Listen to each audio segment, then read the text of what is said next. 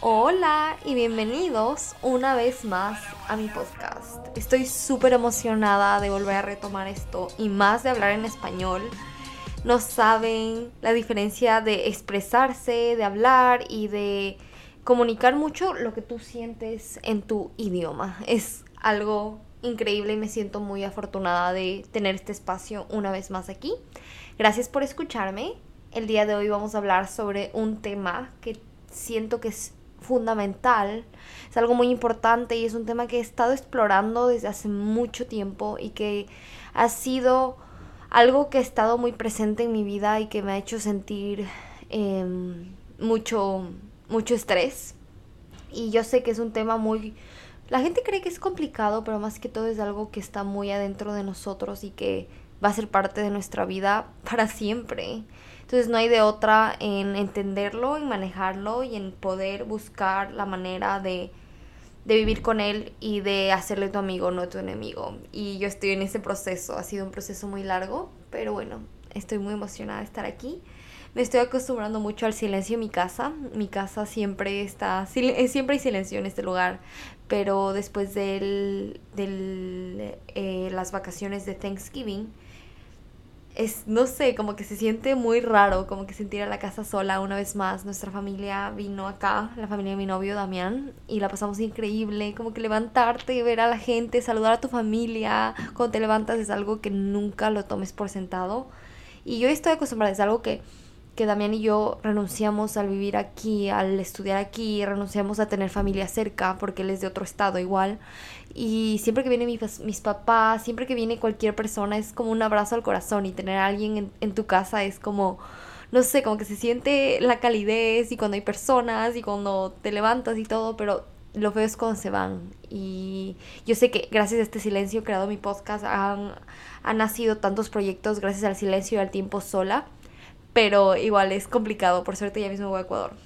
Entonces, no sé, muchas cosas que, de qué hablar, pero siento que el estrés viene muy arraigado a que lamentablemente si tú sientes demasiado estrés, eh, es un ladrón del presente. Como que si tú en el momento presente sientes demasiado estrés, no convives con personas que tal vez no vuelvan, con momentos que no van a volver y con experiencias únicas. Siento que yo me empecé a preocupar sobre el estrés cuando en serio me di cuenta que no, no disfrutaba el momento y no disfrutaba el momento con las personas que amo porque estar estresada y por estar pensando en lo que tengo que hacer y que y tu cabeza va a mil.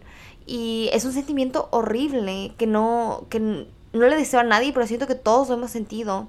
Y ya es un problema cuando tú no estás presente en situaciones y con personas que no las ves todos los días. Cuando tú estás con personas que las ves tal vez una o dos veces al año, como me pasa a mí con la familia de mi novio, como que la, vemos como que una o dos veces al año y el no estar presente al 100%, es un sentimiento horrible porque después de eso, después de, de, que ya se va el momento, te das cuenta de, wow, lo, lo desperdicié y no lo tomé tan en serio por la culpa del estrés, porque el estrés está tomando un rol principal en mi vida y el estrés no puede tomar un rol principal principal en tu vida porque va a ser muy complicado em, poder manejarlo después. Y siempre hay temporadas, hay temporadas en las que el estrés va a ser más alto que otras, obviamente. Hay factores externos que tú no que tú no controlas, pero cuando ya es un rol principal constantes cuando es un problema y eso me ha pasado a mí. Más bien, ahorita estoy acabando un, espero que esté acabando, estoy cerrando un, una temporada y un ciclo en el que he sentido demasiado estrés, en una ola de estrés impresionante en mi vida.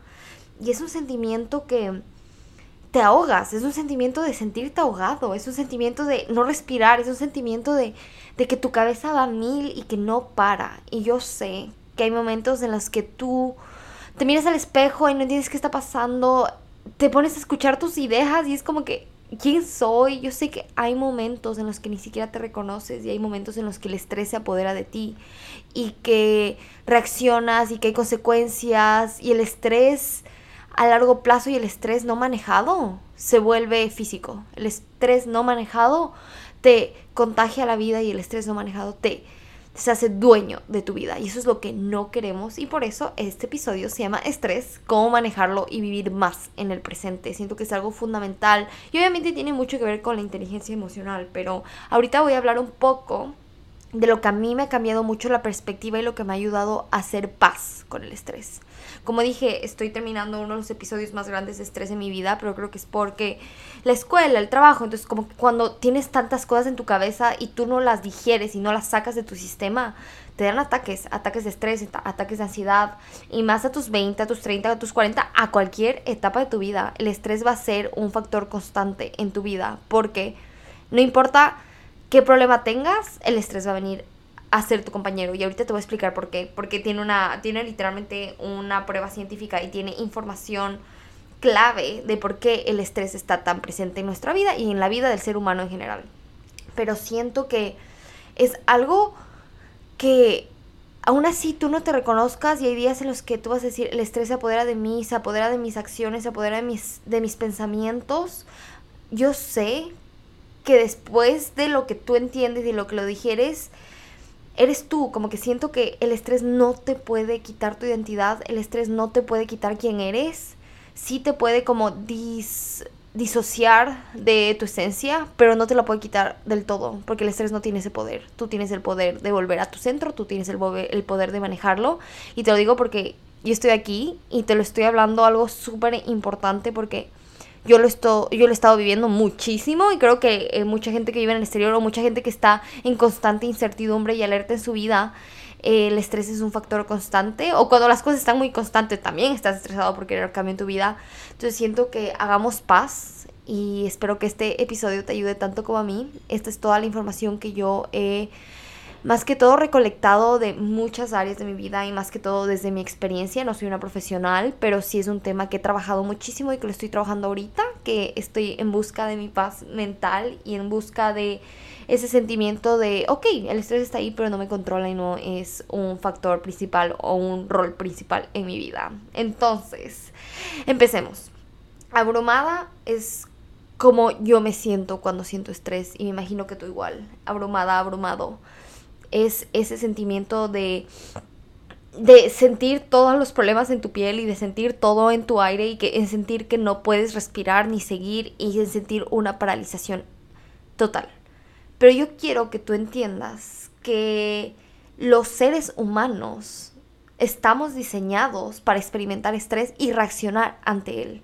Estas son cosas que yo recién aprendí a mis 22 años y te juro que si lo hubiera sabido a mis 18 tal vez lo hubiera manejado mejor, pero como siempre la información es poder y por eso tener un medio de comunicación tan fuerte como este es fundamental para poder compartir lo que yo siento. Y si tú estás pasando por un momento de estrés súper alto por la universidad, porque te vas a graduar, porque estás en incertidumbre, porque hay muchas cosas que tienes que hacer, por los quehaceres de la vida, por ponerle frente a situaciones por X, Y, Z, es entendible y es completamente normal que sientas estrés, es parte de ser ser humano, es algo que literalmente el ser humano siente estrés porque es la manera de estar alerta. Entonces siento que, ¿qué es el estrés? Es crucial entender esto y que no se te olvide, porque ahora cada vez que yo siento un poco de estrés, literalmente vuelvo a este significado cada vez y te juro que me da tanta paz y me da tanta autocompasión y tanta reflexión.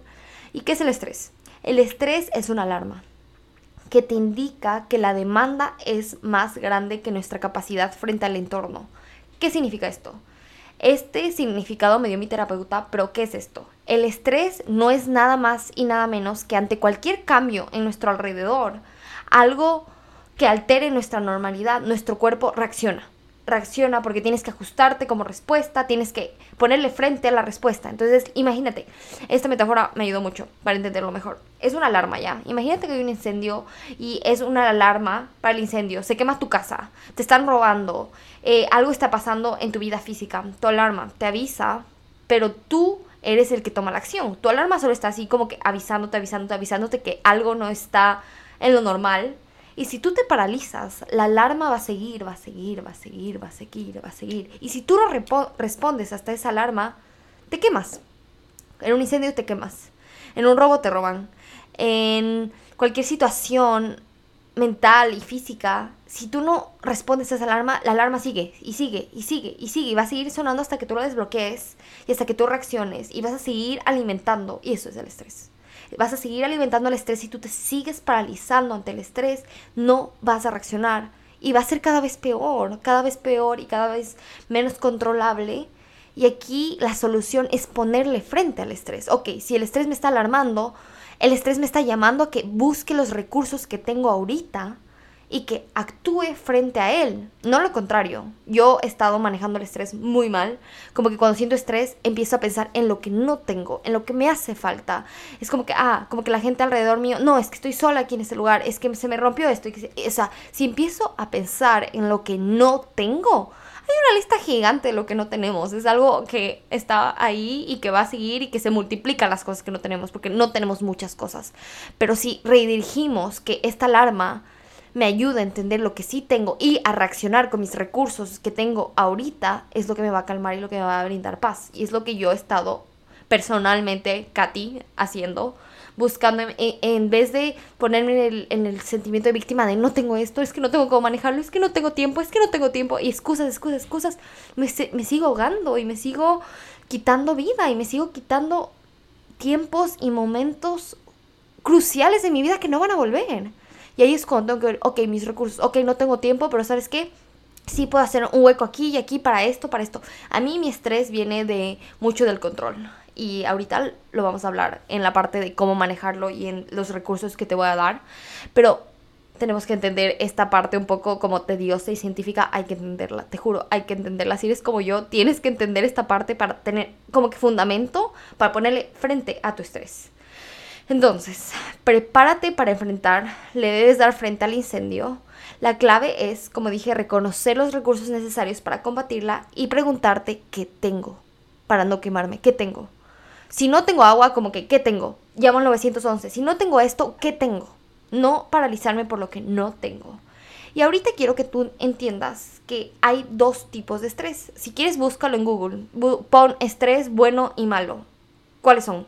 Bueno, como dije, la información es poder para tener decisiones más informadas y, para poder eh, hacer, tomar y hacer y tomar decisiones desde la información. Entonces, bueno, hay dos tipos de estrés. El eustrés, que te encamina y que te lidera a una respuesta positiva. ¿Qué, ¿Qué dice esto? Que este estrés es a corto plazo. El eustrés, que es el el estrés positivo, si se lo puede llamar así, es el estrés a corto plazo. Usualmente causa emoción. Hay gente que hasta lo considera como algo motivador, algo que te está como que literalmente prendiendo algo para que tú actuar. Entonces es un estrés a corto plazo. Es un estrés que no se prolonga, es un estrés que es como que, ok, me pongo en alerta y lista, inconscientemente para evadir el, el riesgo. Es algo que es algo muy pequeño y muy motivador. Es ese estrés de, ah, tengo que, tengo que seguir y tengo que hacer esto, esto, pero no, no te ahogas. El segundo estrés es lo opuesto. El segundo estrés se llama distrés, al que yo le llamo el estrés malo, porque este estrés ya es continuo. Este estrés ya tiene un patrón sin ningún alivio o satisfacción.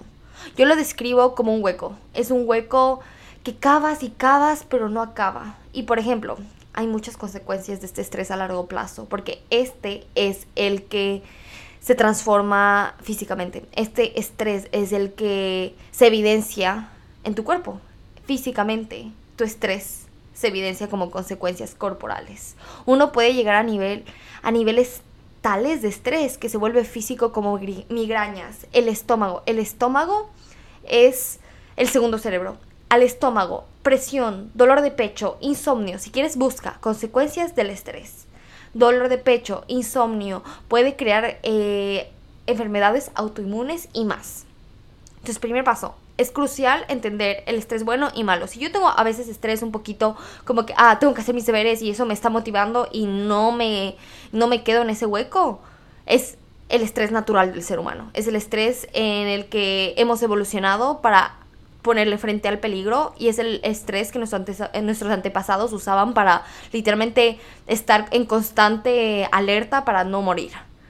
Pero el estrés a largo plazo y el estrés que sí es continuo es el que lamentablemente te puede causar varias enfermedades. Y en la ayurveda, en la, en la medicina alternativa, primero, antes de sanar tus enfermedades físicas, siempre van a la raíz. Porque siempre algo físico es un síntoma de algo emocional. Entonces por eso dicen que muchas enfermedades autoinmunes, dicen que hasta el cáncer, viene mucho de heridas que no has sanado contigo mismo. Esto es la, la medicina alternativa. Entonces para que tengan una idea más de lo que, de lo que estoy hablando.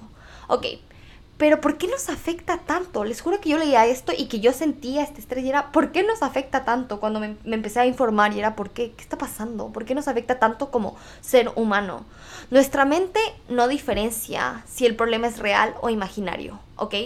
Entonces lo que, lo que significa esto es que el pasar preocupado, el pasar en alerta, el pasar con esa ansiedad y el qué va a pasar y el es que si pasa todo mal, eh, el pasar en esa constante incertidumbre, por escenarios de nuestra cabeza puede sentirse igual o hasta peor que algo real que nos está pasando, porque nuestro cerebro es tan inteligente. Y aquí es cuando se genera el cortisol.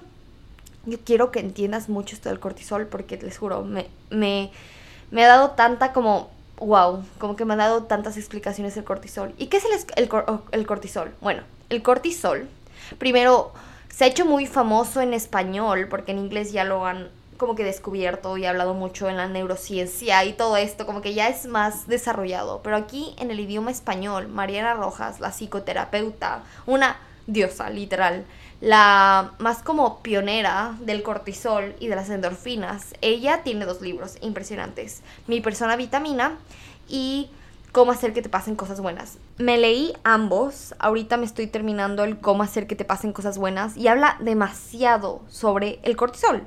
¿Y qué es el cortisol?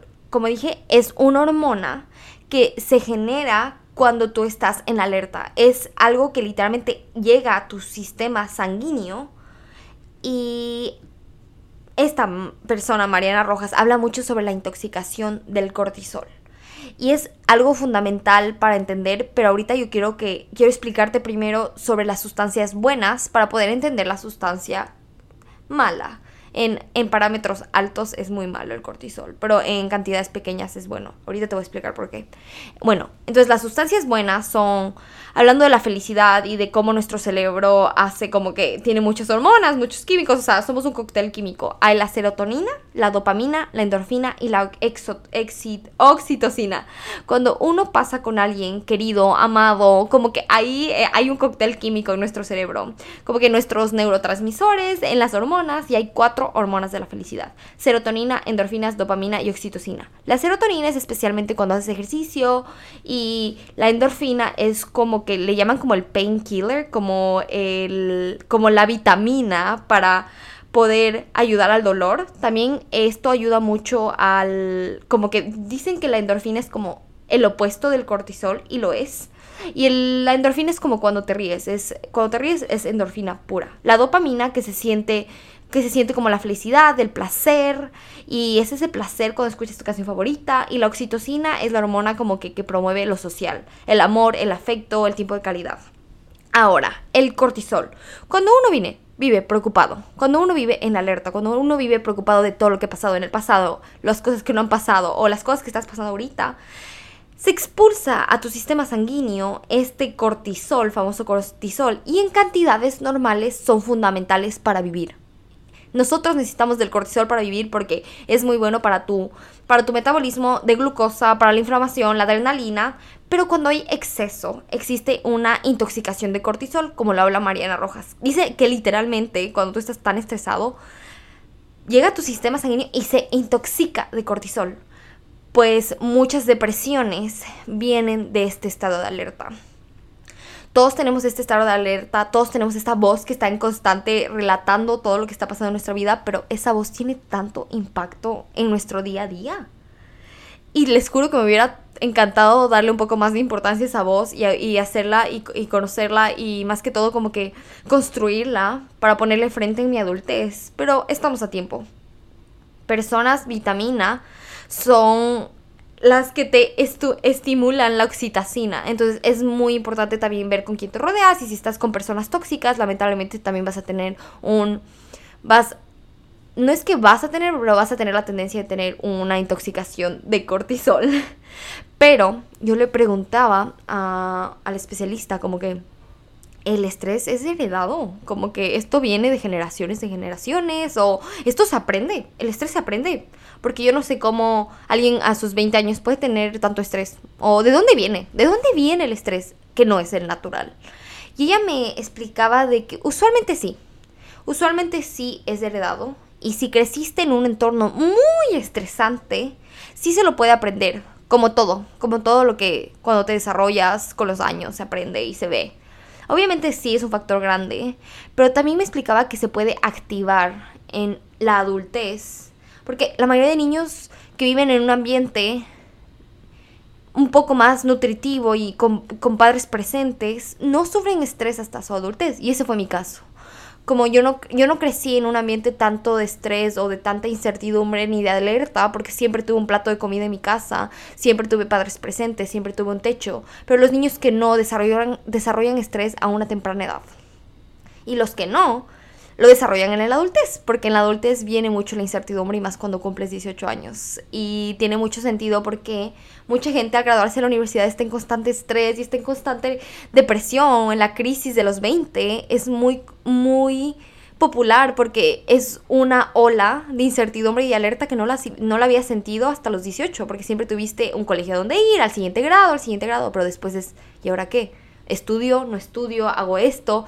O cuando en tus 30, cuando te das cuenta de que quieres cambiar tu vida y de que tomas decisiones grandes como, ¿será que me caso? ¿Será que tengo hijos? O sea, estas olas de estrés aparecen y son usualmente las razones por las cuales nuestro estrés se activa, ¿ok?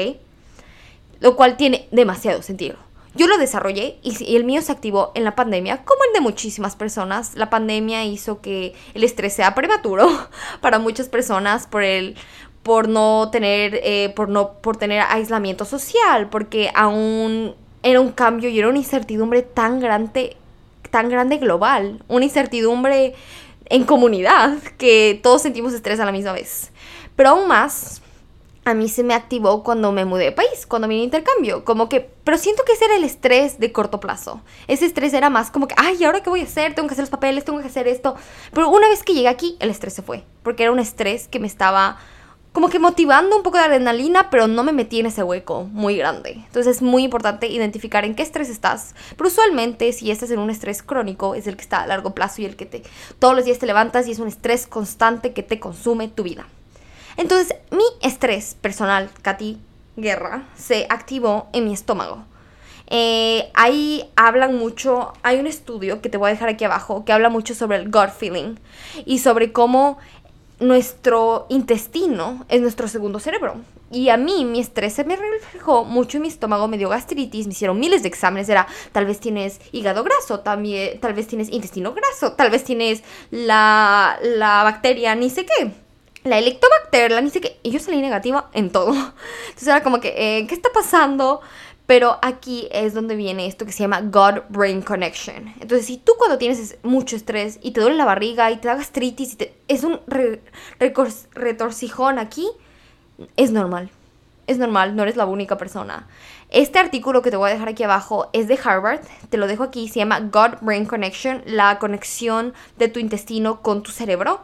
Y habla mucho sobre cómo tu, tu conexión de salud estomacal está conectada con tu cerebro y cómo hay veces en las que tu cerebro ya sabe que la comida está viniendo aunque ni siquiera esté ahí porque tu cerebro ya mandó ya mandó las señales de que la comida está viniendo. Es algo impresionante.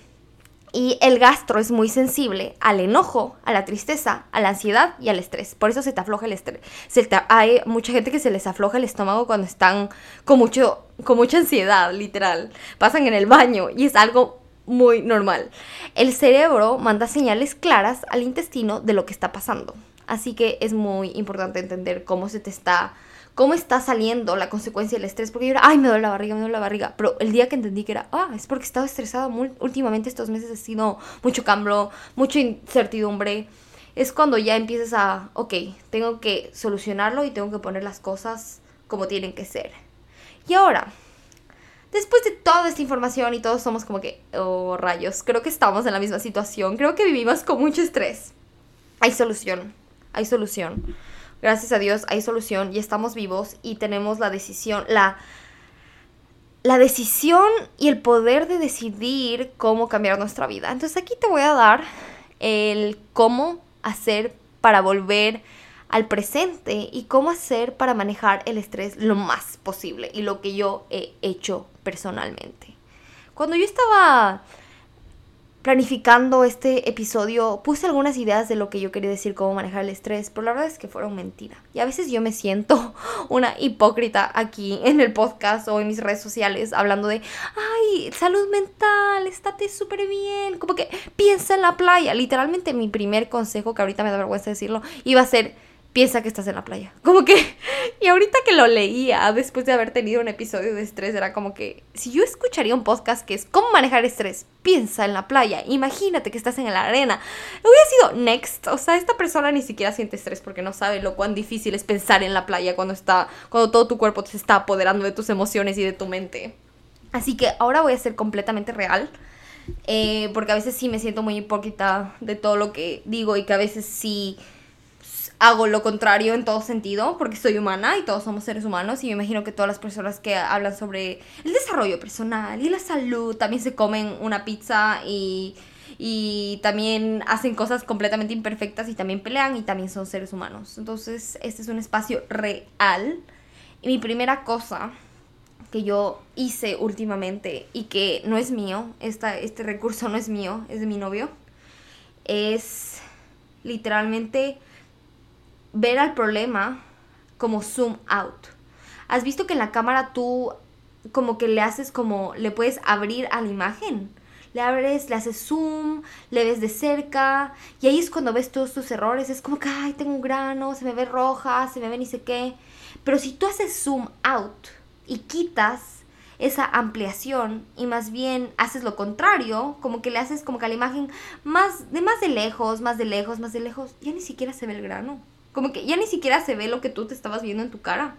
Eso es lo que siento que es clave para tus problemas. Cuando tú estás literalmente pensando solo en ese problema y le haces cada vez más grande a tu problema, cuando tú le haces zoom, tu problema se ve gigante. Tu problema se ve, ¿qué miércoles que me toca vivir esto? Cuando está tan zoom, es el peor problema del mundo y no solución. Pero literalmente mi novio me había dicho un día que estaba muy estresada, era, zoom out, zoom out. Te vas a dar cuenta que tu problema no es tan problema. Y literalmente el día que me había sentido súper mal sobre el estrés, hice zoom out. Y era como que sí, tuve unos tres malos días en los que no salieron las cosas como yo quería, que se me rompió la cámara y que se me rompió X, Y, Z y que no me gustan ciertas cosas de mi escuela y que no me gusta esto. Pero si haces zoom out, vuelves al agradecimiento y es no, estoy en un lugar en el que yo quiero estar. Estoy con las personas que quiero estar rodeada. Ese es mi caso personal. Estoy viviendo la vida que yo he elegido desde hace muchos años. Estoy construyendo y estoy haciendo lo mejor que yo puedo para mi salud. O sea, como que una vez que tú haces zoom out, el problema se vuelve tan pequeño que tu estrés se calma. Les juro. Como que ese día yo estaba como que ahogándome en un vaso de agua y diciendo como que no, es que no me gusta esto y no me gusta lo otro. Como dije, enfocándote en lo que no tienes, lo cual es lo que no deberías hacer con el estrés. Y una vez que hice zoom out del problema, es como que ese problema es tan chiquito. Y me estoy quejando tanto por algo tan chiquito. Mientras que hay gente que le encantaría que ese chiquito sea su problema, ¿sí me entiendes? Como que una vez que haces zoom out, agradeces tanto que tu problema sea ese y que no sea el no tener que comer, el que, y que no sea otras cosas más trágicas. Como que eso fue como que, wow, como que me puso los pies sobre la tierra y le calmó a mi estrés. Y no es que le mató, pero literalmente le cayó la boca a mi estrés en deja de hacerte la víctima, deja de pensar todo lo que no tienes y piensa en lo que sí. Y zoom out y ve que tu vida no es tan mala como tú crees. Ese es mi primer consejo y te juro que la próxima vez que te estés ahogando en un vaso de agua y que creas que todo te está yendo mal, estás haciendo zoom in, le estás haciendo tan grande tu problema que se está apoderando de tu estrés y tu estrés se está alimentando. Es como que la alarma sigue. Imagínate, el infierno, la alarma sigue, te estás quemando. Pero si tú haces zoom out y te quedas como que, wow, mi vida no es tan mala como yo la pensé, el estrés se fue, porque fue, ah, el estrés dice, literalmente, el estrés está como, ah, ya cumplí mi rol. Mi rol era de que la persona actúe frente la demanda mi rol está cumplido, bye. Tu estrés también se quiere ir. O sea, no debería ser el rol principal de tu vida, solo un rato de alarma y de que busques tus recursos. Es algo muy importante. De ahí. También tuve que entender, número dos, que si manejo así estos problemas que yo los considero Zoom, que yo los considero un poco pequeños, ¿cómo voy a manejar los problemas en serio grandes de mi vida? Esos han sido ah, una pregunta que me he cuestionado cada vez que siento estrés. Es como que, wow, si ahorita estoy manejando de esta manera, que no es la más efectiva, mi estrés, imagínate cuando tenga un problema el doble. Porque todos sabemos que cada año, cada vez, cada, cada año más que crecemos los problemas se vuelven más grandes. Y es verdad, como que las preocupaciones y la incertidumbre se vuelven más grande. Entonces, positivamente hay que entender que ahorita va a ser el momento en el que menos estrés vamos a sentir. Personalmente, yo no tengo hijos, personalmente no tengo otras responsabilidades ahorita más que estudiar y trabajar en un lugar que me gusta. ¿Qué va a pasar cuando ya tengo una responsabilidad y una deuda y que tener que cuidar de hijos y hacer muchas cosas? ¿Cómo voy a manejar el estrés en ese momento si ahorita en este momento con un problema relativamente pequeño al problema que voy a tener en el futuro lo manejo así? ¡Wow! Y ahora como que, wow, es verdad. Eso también me lo dijo mi novio. Y fue como que el consejo que iba a dar de piensa en la playa y imagínate el lugar que te gusta, no va a funcionar. Porque yo lo traté de usar, era como que piensa en la playa, piensa en la playa. Pero no, mi, mente era como que, no, es que no tienes esto, es que no tienes otro, es que todo está mal, es que no eres capaz. Es como, ok, chill, tranquilízate. De ahí, mi tercera cosa es tengo una persona vitamina. Le amo a Mariana Rojas porque creo este concepto y siento que la persona vitamina es fundamental esa persona que te da oxitocina, esa persona que te da un cóctel químico en tu cerebro para estar bien. Es importantísimo tener alguien al lado que te ponga los pies sobre la tierra cuando te estés ahogando. Alguien que te tome la mano y te diga, está bien, está bien estar mal, salgamos juntos. No necesariamente tiene que ser tu pareja, qué hermoso que sea tu pareja. Puede ser tu mamá, tu papá, tu hermano, tu mejor amigo, tu mejor amiga, diferentes, típico, diferentes tipos de compañía. Hasta tu perro. Como que he escuchado mucho que los animales son ese apoyo que no habla, pero que te ayuda a pasar el incendio. Y encontrar esa persona que te pone los pies sobre la tierra, porque una vez que te sientes ahogado con el estrés, no ves, no ves. Te cierras, no ves, es, un sentimiento horrible porque te ciegas, es horrible, es horrible. en serio, como que yo últimamente lo he sentido tanto y me da tanta, o sea, ahorita me da tanta autocompasión para mí misma, pero a veces me doy tan duro y estoy segura que tú también, que a veces te das tan duro, era que lo hagas mejor, es que esto faltó, a veces nos damos tan duro. Y sí necesitamos una persona vitamina que nos ponga los pies sobre la tierra. Es, estás haciendo excelente las cosas. Estás haciendo lo que tú más puedes. Eres un humano, no eres perfecto. Todos acometemos errores, todos la cagamos, todos estamos tratando de sacar lo mejor de nuestros días. Es importantísimo tener una persona vitamina. Y si no la tienes, construye un amor propio tan grande que tú seas tu persona vitamina. Ahorita siento que a mí me falta mucho construir mi, mi individualidad y mi persona, y yo ser mi persona vitamina pero me ha ayudado mucho tener una persona vitamina al lado que me coge la mano y me dice, cálmate, relájate, no es el fin del mundo, zoom out. Quita la atención en lo que no tienes, pon la atención en lo que tienes y lo cuán afortunada tienes. Eres. Y siento que el agradecimiento, esto me lleva al siguiente punto, la cuarta cosa. El agradecimiento, la gratitud es uno de los asesinos del estrés, es uno de las, uno de las recursos que le apaga a la alarma del estrés. Es una de las cosas que te calma. Es mucho agradecer, agradecer, agradecer. Te juro, el tener fe en que las cosas van a mejorar va a alimentar mucho a tu paz. Es decir, que le va a quitar energía a tu estrés. Y siento que yo, desde que he empezado a rezar mucho, agradecer por cada comida, agradecer por cada día que estoy viva, por agradecer por cada cosa que me sale bien, agradecer porque lo pude haber hecho mejor una vez que me pongo aquí, es como que gracias Dios por, por estar viva, por tener esta oportunidad de una vez más hacerlo mejor el siguiente día, les juro que el estrés se calla. Porque el estrés es, ok, ya hice mi trabajo, me voy. Mientras que tú eres como que, wow, qué afortunada soy. A veces el estrés me, me nubla la vista y a veces el estrés me, solo me enfoca en lo feo de la vida. Qué feo. Agradece, agradece, agradece. En lo que tú creas. Últimamente yo conectarme con la Virgen, con mis ángeles y con Dios me ha dado tanta paz en el corazón y el sentir que hay solución. Esa fe que te da de, ¿sabes qué? Puede que tenga demasiados problemas, puede que tenga miles de cosas de, de, sanar, muchos traumas, puede que de pequeña o de edades en las que no, no, no podía hacer nada, pasaron muchas cosas que no estaban en mi control o que siguen pasando muchas cosas que están en mi control, pero tengo la fe de que tengo el poder de poder cambiarlo y de poder hacer algo frente a lo que me ha pasado y que eso no me define, wow. Y eso lo leí en cómo hacer que te pase cosas buenas. Ella dice que ella ha visto, esta psicoterapeuta que se dedica a la neurociencia, ha visto casos desgarradores. Ella fue a hacer un voluntariado en África sobre eh, donde traficaban a niñas. Y una de las niñas ahí literalmente parecía un animalito. Estaba en una esquina cerrada, temblaba todos los días. Ella decía como que no, no hay solución, no hay solución. Pero Mariana era, ¿sabes qué? La voy a sacar, le voy a, voy a tratar de mostrar mi confianza. Y día, día, día, día, por meses, trató de ganarse la confianza. Y a la final del caso, la niña se abrió.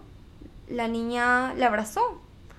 Y antes de que ella se vaya, la niña sonrió. Y ella le ayudó mucho a sanar y eso es como que, wow, ella explicaba, no importa qué hayas pasado, eso no, no te define. Puede que sí te haga un poco el camino más difícil, pero hay solución. Si estás manejando las cosas desde un ámbito saludable, puedes solucionar y hacer paz con tu pasado.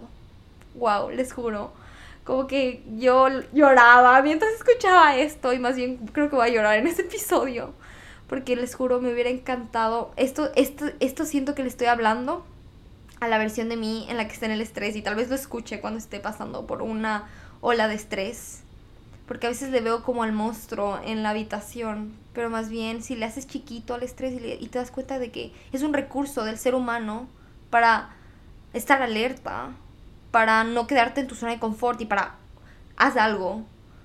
Ahí es cuando haces la paz y te das cuenta que está a tu lado, no está al otro lado. Y también quiero que entiendas mucho sobre la expectativa floja. Eso es algo, un concepto que me está cambiando mucho la, perspectiva de darme palo tan duro, de, ponerme tantas expectativas y expectativa, expectativa, expectativa. No solo hacia mí, sino a la gente a mi alrededor lo cual obviamente termina en una decepción, porque poner expectativas tan grandes a tu relación, a ti mismo, es muy fuerte y a veces es muy tóxico. Trata de practicar la expectativa floja en tu vida.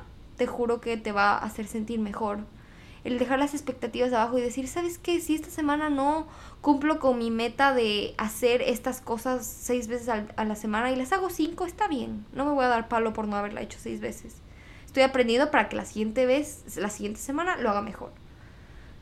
Serte tu aliado, si me entiendes? No estar en guerra con, contigo mismo. El poner, el alinear tu alma, tu cerebro y tu corazón en una línea y el saber que estamos todos en... Tu alma, tu cerebro y tu corazón están en tu equipo, no contra ti. Entonces, que esa vocecita y que tú mismo no seas la persona que está contra ti, la que se está dando duro y duro. Increíble, ¿ok? Y la última cosa que siento que ha sido igual, que me ha cambiado mucho, lo que, cómo reacciono ante los problemas en general, no solo ante el estrés, también ante la ansiedad, es dejar el berrinche la mayoría del berrinche viene del, niño herido, ese berrinche de quiero que las cosas salgan como a mí me gusta. Si no es a mi manera, no quiero. Ese berrinche de no, no, no, así ese berrinche de quedarte en es como tú o si no, no hay nada. Ese berrinche viene mucho del niño herido, de una herida que no ha sanado. Y yo siento que la solución es preguntarte cada vez que sientas que estás reaccionando de una manera que no está acorde a ti, y que suena como un berrinche, que la mayoría de veces como adultos sonamos como niños, que te preguntes quién está hablando, el adulto consciente o el niño herido. Y era como que, wow, muchas veces en las que estoy reaccionando y actuando mal, está hablando el niño herido.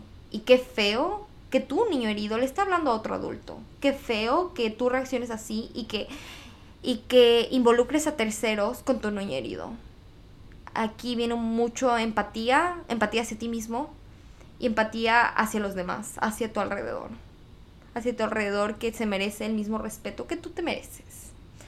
Y ahora, arma tu maletita de herramientas para ponerle frente a cualquier problema que pase en tu vida, no solo el estrés. Siento que la ansiedad, las cosas que no salen a tu manera, siento que mucho la autoestima, como que arma esa maletita con todos los recursos, puedes poner todos los recursos que te acabo de dar en tu maletita, también el recurso del PAI, de todo, todos los recursos para que tú entiendas que no se trata de tener menos problemas. La vida no se trata de tener menos problemas, vamos a tener demasiados problemas, vamos a tener mucho estrés que viene. Se trata de afrontarlo con tu maleta de herramientas, se trata de afrontarlo de la mejor manera, se trata de buscar una solución de la mejor manera y no explotar y no ahogarte y no ahogar a los demás y no afectar a tu entorno por cómo eres tú. Porque al final muchas cosas se activan en la adultez con otros porque las otras personas son tu espejo, tus padres, tu pareja, tus amigos. Muchas cosas tú reflejas y te duelen y te da rabia y el berrinche. Pero la verdad es que todo te está reflejando a ti en lo que tú tienes que trabajar. Así que arma tu maleta de herramientas y ponle frente al problema. Ponle pecho, pecho a la bala. y en serio como que siento que esto les va a ayudar mucho y les juro, me hubiera encantado saber esto, pero ahora lo sabemos. Ahora sabemos cómo cambiar el switch y saber que nosotros somos responsables como adultos conscientes de cómo reaccionar ante el conflicto. Y el saber que no solo es contar el 3, 2, 1, el soplar la vela, el todas las mañanas decir mantras de yo soy poderoso, yo soy poderoso. No, porque sin un sentido y sin una base, todas estas cosas del 321, de mira a la playa, no tienen nada de sentido. Porque al siguiente día que no hagas el 321 o el sopla la vela, que es como que no te va a servir. Es mucho como que buscar la raíz, sanar la raíz y buscar la raíz de tu estrés. El día que yo entendí que la raíz de mi estrés es mucho de la organización y el control, que me encanta tener control de todo, es el día que empecé a poner un poco más de expectativa floja en esos ámbitos de mi vida, si me entienden, tener un poco más de flexibilidad conmigo mismo y en los ámbitos que me traen mucho estrés. Así que yo quiero que tú te vayas hoy de este episodio sabiendo que el estrés no eres tú. El estrés no te define. ¿Sabían que el estrés no es no es una emoción? Como que es muy fuerte. Yo pensé todo este tiempo, todos estos 22 años de vida, yo pensé que el estrés era una emoción. No, el estrés causa emociones, pero el estrés no es una emoción. El estrés es un recurso del ser humano que usaba para estar alerta para no morir. Literalmente. El estrés no eres tú, el estrés no te define, el estrés es una alerta humana. El estrés no soy yo, el estrés es una alarma, es un sentimiento de alerta que te quiere ayudar, que nos quiere ayudar a que actuemos. Simplemente eso. De ahí todas las respuestas ante la demanda están al frente mío y están en mí. Enfoquémonos en lo que tenemos, no en lo que no tenemos. No estás loco. Y espero que te haya gustado este episodio. Lo he hecho con mi corazón. Que tengas una hermosa semana.